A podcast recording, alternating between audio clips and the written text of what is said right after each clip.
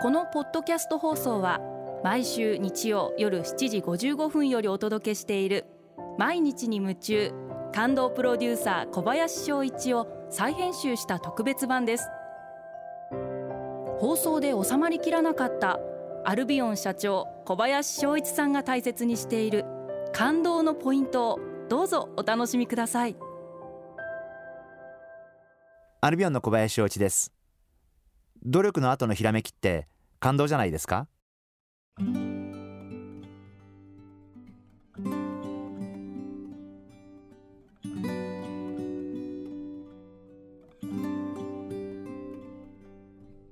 リスナーの皆様に一言申し上げたいんですがあのこうやってラジオで話しているともしかしたら小林はあんまり悩みとかないんじゃないかなっていうふうに印象を受けるかもしれませんがはっきりと申し上げたいんですが私は日々行き詰まりどん詰まりの連続であります、えー、今こうやって喋ってる時も正直言って頭の中をですねああの問題どうしようかなとかこの問題ニッチのタッチもいかないなとかこれはどうやって解決したらいいんだろうなっていうふうに考えていることがいくつもたくさんあってですね。あのー、この、えー、収録が終わった後、えー、またそういったこととそういった問題と相対さなければいけない。でも多分みんながそうなんじゃないかなっていうふうに思うんですね。その壁の厚さだったり高さだったりっていうのはいろいろその時々であるいは人によって違うかもしれませんけどやっぱり人生って行き詰まりとかどん詰まりの連続でその壁をなんとか壊して前に進もうとかっていうのがその人の努力につながってると思うんでまあそれが仕事人生なんだなということをあのすごく思うんです。もっと言えばもうはっきり言って今は仕事っていうのは憂鬱なものなんだと。いうふうに自分で思うようにしています。だからまた憂鬱が来た。また憂鬱が来たって思うと不安になるし暗い気持ちになっちゃうんでああまた憂鬱が来ましたよ。ほらまた来たって思ってですね。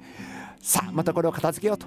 またこれを超えてやろうと。いうふうに思って前を向いて一生懸命その壁と格闘する。やっぱそういう姿勢がすごく大事なんじゃないかなと。その壁を越えた瞬間壊した瞬間って絶対に違う景色が目の前に今まで見えなかったものが広がってきますんであのそれはすごく楽しい瞬間っていうかある意味自分の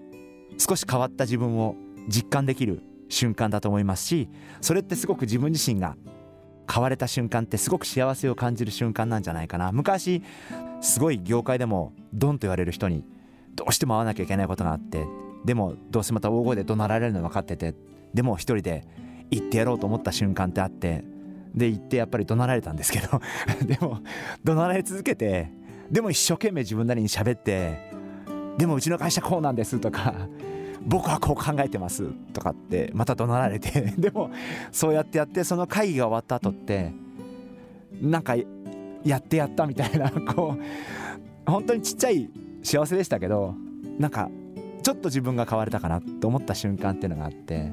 なんかそうやって人生って変わっていくのかなっていうふうに思っていてやっぱりだからあの壁があって当たり前だっていうふうに構えていた方が人生って前向きに生きられるんじゃないかなあのリスナーの皆様もぜひ、えー、壁を乗り越えて、えー、今まで見えなかったような新しい景色をたくさん見ていただきたいなそんなふうに思ってます。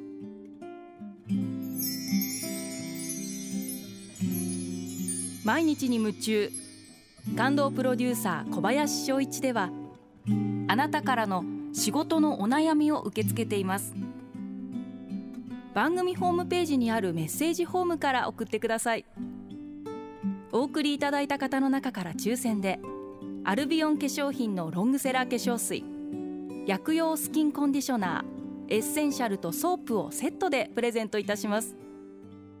たくさんのメッセージをお待ちしています。